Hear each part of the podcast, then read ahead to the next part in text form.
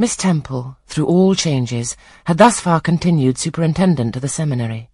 To her instruction I owed the best part of my acquirements. Her friendship and society had been my continual solace. She had stood me in the stead of mother, governess, and latterly companion. At this period she married, removed with her husband, a clergyman, an excellent man, almost worthy of such a wife, to a distant county, and consequently was lost to me. From the day she left, I was no longer the same. With her was gone every settled feeling, every association that had made Lowood in some degree a home to me. I had imbibed from her something of her nature and much of her habits. More harmonious thoughts, what seemed better regulated feelings had become the inmates of my mind. I had given an allegiance to duty and order. I was quiet. I believed I was content. To the eyes of others, usually even to my own, I appeared a disciplined and subdued character.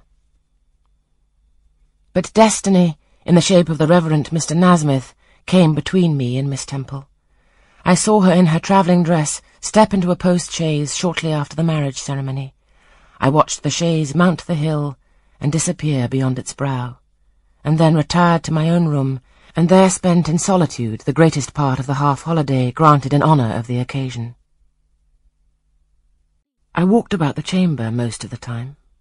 I imagined myself only to be regretting my loss and thinking how to repair it, but when my reflections were concluded and I looked up and found that the afternoon was gone and evening far advanced, another discovery dawned on me, namely, that in the interval I had undergone a transforming process, that my mind had put off all it had borrowed of Miss Temple, or rather that she had taken with her the serene atmosphere I had been breathing in her vicinity and that now I was left in my natural element, and beginning to feel the stirring of old emotions.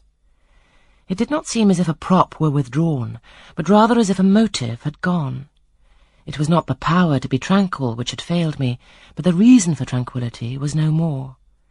My world had for some years been in Lowood, my experience had been of its rules and systems. Now I remembered that the real world was wide, and that a varied field of hopes and fears, of sensations and excitements, awaited those who had courage to go forth into its expanse, to seek real knowledge of life amidst its perils.